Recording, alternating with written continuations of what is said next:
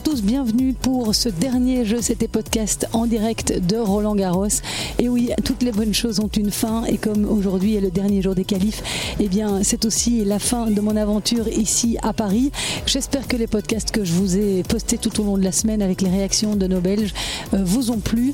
Aujourd'hui c'est le Media Day à Roland Garros, c'est-à-dire la rencontre entre les joueurs et la presse euh, venue du monde entier. C'était l'occasion pour nous, journalistes belges, de rencontrer David Goffin et c'est à cette petite rencontre que ce podcast sera consacré à deux jours de son premier tour à Roland Garros face à Hubert Urcax.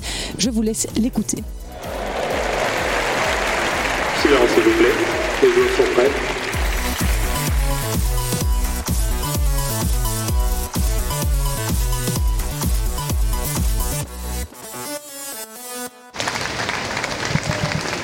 Bien voilà, il est 18h à Paris et les derniers matchs des qualifs sont en train de se jouer. Il y avait quelques Français sur les cours euh, cet après-midi, on l'a entendu. En me baladant dans les allées, j'ai vu que Fiona Ferro s'était qualifiée. Geoffrey Blancano, lui, est engagé dans un match marathon contre l'Américain Nava. Sur le cours numéro 6, ici, juste derrière moi, il y a Tamara Zidanzek qui est en train de jouer contre Bolsova. C'est un match qui est assez serré. Voilà, donc aujourd'hui, ce sont les derniers matchs euh, des qualifs, mais euh, c'est aussi le Media Day, un jour euh, très attendu par les journalistes puisque les euh, joueurs et les joueuses se succèdent dans la salle de presse qui est située en dessous du cours Philippe Chatrier.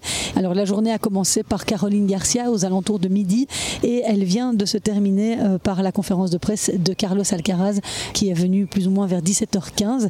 J'ai assisté à sa conférence de presse, j'ai pas pu assister à toutes les autres parce que j'avais des choses à faire également, mais je viens d'assister à celle de Carlos Alcaraz j'avais envie de savoir un petit peu ce qu'il avait à dire, ce qu'il avait à partager. En gros, il a dit que c'était assez fou qu'un numéro 1 figure à côté de son nom dans ce tableau euh, masculin à Roland Garros, qu'il trouvait ça euh, incroyable.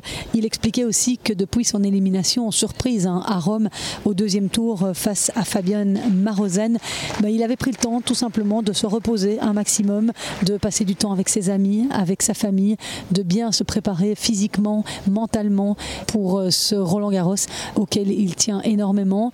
Donc euh, il avait l'air assez euh, relax, euh, Carlos Alcaraz. La salle de conférence de presse était bondée, évidemment. Tous les journalistes voulaient recueillir un petit peu ses impressions. Il y a une question à laquelle il n'a pas vraiment réussi à répondre, Carlos Alcaraz. C'est un journaliste français, je pense, qui lui a demandé, tiens, est-ce que vous pensez que vous êtes plus fort, moins fort ou de la même force que Rafael Nadal quand il avait le même âge? Et là, il a été un peu coincé. Il ne savait pas trop quoi dire. Il a juste dit que qu'on ne parlait pas de la même époque et que c'était très difficile pour lui de se prononcer. Carlos Alcaraz a aussi réagi euh, par rapport au forfait de Rafael Nadal. Il a expliqué qu'il s'était senti très mal quand il a appris que Rafa ne jouerait pas à Roland Garros, euh, qu'il était évidemment très triste parce que ce tournoi sans lui n'était pas le même tournoi et que en tant que grand fan de Nadal, il était très triste comme tous les autres fans qu'il ne soit pas là cette année. Il espère qu'il pourra revenir l'année prochaine. Il y a également un autre journaliste qui lui a parlé des Jeux Olympiques euh, en 2024 à Roland Garros et demandé si il y avait une possibilité qu'il s'aligne aux côtés de Rafael Nadal en double. Et Carlos Alcaraz a répondu que c'était un rêve euh, si ça pouvait arriver, que tout dépendrait évidemment de la santé de Rafa. Mais en tout cas, voilà, Carlos Alcaraz, le grand favori avec Novak Djokovic, évidemment, est au taquet. Il est prêt. Vous l'avez certainement vu au tirage au sort. Carlos Alcaraz, il est dans la même partie de tableau hein, que Novak Djokovic. Donc euh, là, s'ils devaient se rencontrer, euh, ce serait en demi-finale. Et Carlos Alcaraz n'a pas une route facile jusqu'à la demi-finale. Il pourrait notamment croiser sur sa route Tsitsipas. Donc voilà, ce ne sera pas un tournoi facile pour l'Espagnol. Côté belge, eh bien, David Goffin, seul représentant dans le tableau masculin, est venu rencontrer la presse aux alentours de 13h ce vendredi. Et euh, bien, je lui ai tendu forcément mon micro, entouré des autres journalistes belges. Nous avons commencé par lui demander eh bien, tout simplement comment il se sentait depuis son arrivée à Roland Garros. Ouais, je suis arrivé directement à Lyon hier et j'ai tapé, euh, tapé l'après-midi. Les sensations sont bonnes, c'est plutôt les mêmes conditions qu'à Lyon. Euh, même terrain, même balle. Donc, euh, non, tout, tout, va bien depuis, depuis quelques semaines, surtout physiquement, où je, j'ai plus du tout de douleur, donc tout de suite ça se ressent un petit peu dans mon jeu, ça va mieux. J'ai eu des victoires, des bons matchs contre face à des bons joueurs qui ne sont pas passés loin, comme Zverev ou même Nori il y a quelques jours. Donc déjà, euh, voilà, on repart sur, euh, une pente positive et, d'être, j'ai essayé d'être le plus prêt possible pour, Roland Garros ici.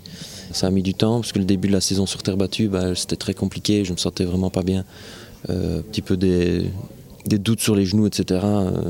Et finalement, ben, on y est arrivé, vu qu'il n'y a plus du tout de douleur. ça fait 2-3 semaines maintenant que je me sens beaucoup mieux dans les glissades, ça va beaucoup mieux dans mes déplacements et je peux vraiment bouger à fond. Donc voilà, ça se ressent. tout de suite des meilleurs matchs et la confiance revient petit à petit. Donc on va essayer de continuer à engranger ça demain et se préparer pour dimanche. David Goffin connaît très bien son adversaire du premier tour, Hubert Urcax, joueur hongrois classé à la 14e place mondiale, mais il ne garde pas forcément un bon souvenir de leur dernière rencontre. C'était il y a tout juste un an déjà à Roland Garros.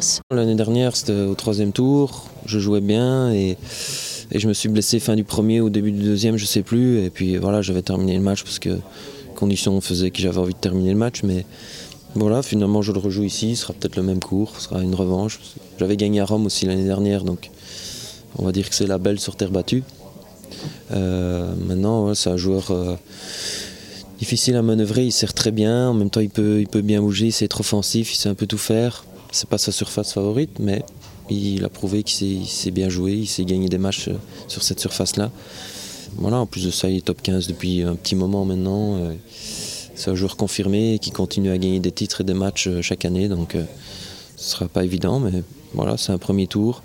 On verra bien sûr quel cours ce sera. Il y aura, j'espère, beaucoup de Belges, une bonne ambiance. Ça va m'aider aussi. En tout cas, euh, j'ai l'impression d'être prêt. Quoi qu'il arrive, je vais me battre et je vais pouvoir m'accrocher à 110% cette fois-ci et, courir. En tout cas, c'est déjà ça. Et après, bah, mon niveau de jeu, j'espère qu'il sera là et que je vais lui donner du fil à retordre jusqu'à même le badge, j'espère. Et je vous le disais dans mon podcast d'hier, David Goffin est arrivé à Paris en compagnie de son coach Germain Gigounon, mais aussi de Yanis Demeroutis. David a confirmé l'information selon laquelle Demeroutis intégrait son équipe. Il nous en a parlé. Oui, pour le moment, j'ai demandé un petit peu euh, avec Germain, on, a demandé à Yanis un peu, un peu d'aide. Euh, lorsque j'ai repris les entraînements, euh, j'ai commencé à me sentir un peu mieux c'était quoi après, euh, après Madrid. Je suis repassé deux jours par la Belgique et donc ça s'est mis comme ça. Et, et puis j'ai bien aimé, j'ai bien aimé euh, la façon dont ça s'est passé. Euh, et aussi la relation entre Germain et Yanis se passe très bien aussi. Germain qui maintenant depuis un peu plus de deux ans bah, fait tout quasiment. Et je pense que ça fait aussi un peu du bien comme cette semaine. Passer un peu de temps à la maison aussi, pas souffler mais je veux dire un peu on va trouver un équilibre entre les tournois où ils seront à deux, les tournois où je serai avec Yanis, les tournois où je serai avec Germain. Et puis je pense qu'ajouter une personne avec un peu plus d'expérience, un peu plus âgée, va faire du bien euh, pour continuer moi à évoluer mon jeu et aussi euh, dans l'équipe pour, euh, pour que voilà, on continue à bien, bien performer, que ça se mette bien sur le programme d'une année. Mais qui est Yanis Demeroutis Eh bien, c'est d'abord un ancien bon joueur. Il a été 19e joueur belge et 580e mondial. Il a ensuite travaillé en tant que coach aux côtés de Steve Darcy au début de sa carrière et puis même un peu plus tard, dans les années 2015-2016. Il a travaillé avec David aussi à ses tout débuts et puis euh, il a coaché Germain Gigounon, Isaline Bonaventure. Il a beaucoup travaillé pour l'AFT également. Il a par ailleurs été partenaire d'entraînement de Justine Hénin et Yanis Demeroutis est directeur de l'école de tennis de Toin depuis 20 ans. C'est aussi un ami de David Goffin et de Germain Gigounon. C'est pas parce qu'on est amis que voilà, ça aurait pu être quelqu'un d'autre, mais ça s'est fait comme ça. Euh, avec Germain, on en a discuté et on s'est dit je vais aller deux jours à Yanis pour m'entraîner, voir un peu comment ça se passe. Puis ça s'est fait naturellement parce que Yanis c'est le premier coach que j'ai eu quand j'ai quand j'ai intégré le centre euh, le tennis études à Mons. Et puis c'est le coach que j'ai eu quand j'ai commencé le circuit professionnel à 18 ans j'ai fait mes premières années sur circuit euh, futur avec lui. Et tout de suite, ça, a bien collé. Et donc, euh, il a accepté de rentrer un petit peu dans le, projet et de, revoyager un petit peu. Et pour l'instant, c'est le début. Donc, un petit peu dans, l'urgence, il a dit ben voilà, ça se met bien, je vais faire les tournois ici, mais on va vraiment faire une programmation globale et voir un peu ce qu'on va trouver entre nous trois et, faire un bon programme sur les, les mois à venir. Du sang neuf pour apporter une nouvelle dynamique au projet de David Goffin, mais que pourra-t-il apporter en plus? Déjà, Germain, euh, c'est quelqu'un plus euh, euh, créatif, qui a toujours plein d'idées et qui, pour essayer d'évoluer le, le, jeu. Parce qu'il me connaît bien, Yannis aussi, lui va un petit peu chapeauter tout ça, chapeauter le projet. Il va dire ça, ce serait peut-être mieux avec son expérience. Il va dire Germain, ok, je t'ai bien entendu, mais ce serait peut-être mieux d'aller dans cette direction-là, de le faire comme ça. Sur le, le programme aussi, le programme de tournoi qui n'est pas évident, parce que maintenant que je suis sorti des 100, on va voir un petit peu ce que je, ce que je vais faire, parce que quand on est euh, top 30, le programme il est facile, c'est tous les tournois qu'on est obligé, et puis ceux qu'on rentre partout. Donc il va être un petit peu le consultant, euh, mentor, on va dire, de, de toute la cellule. Et faut-il le rappeler, David Goffin est le seul Belge dans le tableau final. Les six autres ont été sortis dans les qualifs cette semaine. Bah, D'être tout seul dans le tableau, bah, j'ai un peu, peu l'habitude, mais euh, euh, maintenant c'est vrai qu'il y avait quand même pas mal de, de jeunes et de, de, moins jeunes. Enfin, il y avait un peu de tout dans les qualifs. Et ils ont tous réussi à se qualifier. On va dire ceux qui avaient le potentiel de se qualifier dans les qualifs, ils ont plus ou moins tous réussi, même comme euh, Geertz au dernier moment, et puis euh, Collignon et, et, Onclin qui aussi, dans les derniers tournois, ils ont réussi à se qualifier pour les qualifs. Donc ça c'est super, c'est des super expériences. J'ai vu que Gauthier, il a vraiment, il a bien joué, c'est pas passé, euh, c'est pas passé loin son deuxième tour. Raph non plus, il joue un très bon joueur qui a gagné deux tournois récemment. Il y a plein de joueurs qui ont qui ont encore le potentiel, même qui meurt. Euh, Yoris Delors qui revient de, blessure l'année dernière, qui peut encore aller chercher euh, des qualifications dans les grands chelems. Puis on n'oublie pas Zizou qui est jamais très loin du top 100. On espère qu'un jour il va y arriver et qu'il et pourra être dans les tableaux finaux de, de tournois comme ici. David a enfin évoqué sa sortie du top 100 et son état d'esprit par rapport à ça. Je ne suis pas du tout focalisé sur le classement. Je sais ce dont, ce dont je suis capable et ce, ce qui est dans la raquette et ce qui revient maintenant. Et euh, maintenant, c'est sûr, le plus important, c'est de 1 de, de, ne pas se blesser parce que on sent quand même que ça peut arriver. C'est plus. Euh, à mon âge, il y a des choses qui, voilà, on ne sait pas, on peut se lever, on peut, ou sur, certains mouvements, on se lâche un peu trop, une blessure peut arriver. Mais bon, je me sens bien, je me sens encore à 100% physiquement, surtout maintenant. Et j'espère que ça va durer le plus longtemps possible. Mais je sais ce que j'ai dans la raquette et je sais vers où je veux aller. Et, j'espère que très vite ça va remonter dans le bon sens. Et puis il euh, n'y a aucune gêne à faire des qualifs d'un grand chelem.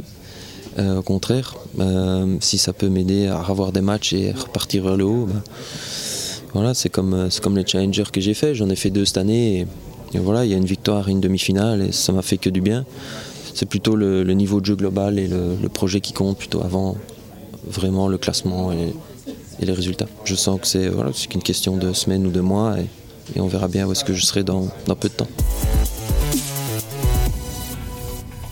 Voilà pour ce bref podcast avec des informations fraîches en provenance de Paris. Lundi, je vous reviendrai avec un numéro spécial puisque j'ai été invité par BNP Paribas Fortis ce dimanche. Ils fêtent les 50 ans de We Are Tennis. Vous connaissez certainement cette communauté de fans de tennis et ils soutiennent aussi le tennis dans certaines académies. En Belgique, ils soutiennent l'académie de Justine Hénin. Donc voilà, il y aura des jeunes venus d'un peu partout. Ils vont nous expliquer exactement en quoi consiste cette communauté We Are Tennis et je vous proposerai un numéro spécial sur le sujet la semaine prochaine. Pour l'heure, je vous laisse. Je reprends la route pour rentrer à Bruxelles. Merci d'avoir été au rendez-vous de ce podcast. Merci à tous ceux qui m'ont envoyé des petits messages durant la semaine pour me dire qu'ils étaient dans les tribunes, dans les allées, euh, pour me faire un petit coucou. C'était vraiment super chouette de vous rencontrer, de vous voir de loin, de près, sur les réseaux sociaux, par message. Et voilà, j'espère que vous avez passé du super bon temps ici. Bon, à part le bilan des Belges qui est un peu terne avec ce 0 sur 10 à l'issue des qualifs, c'est vrai que la semaine était vraiment extraordinaire. Le public a été gâté par la météo, par les infrastructures, tout évolue. Personnellement, j'étais venu il y a 15 ans, 10 ans la dernière fois et c'est incroyable comme le site a changé. Et à l'issue de ce tournoi des qualifs, j'ai vraiment envie de vous inviter à venir l'année prochaine pour les qualifications parce que c'est vraiment super intéressant. Il y a plein de beaux tennis partout. Il y a quand même un peu moins de monde que lors du tournoi traditionnel. C'est beaucoup moins cher. Les tickets sont vendus à 20 euros. Donc voilà, c'est vraiment sympa de vivre cette expérience et je la conseille à tous les fans de tennis. On se retrouve très bientôt. Je vous remercie de votre fidélité. Ciao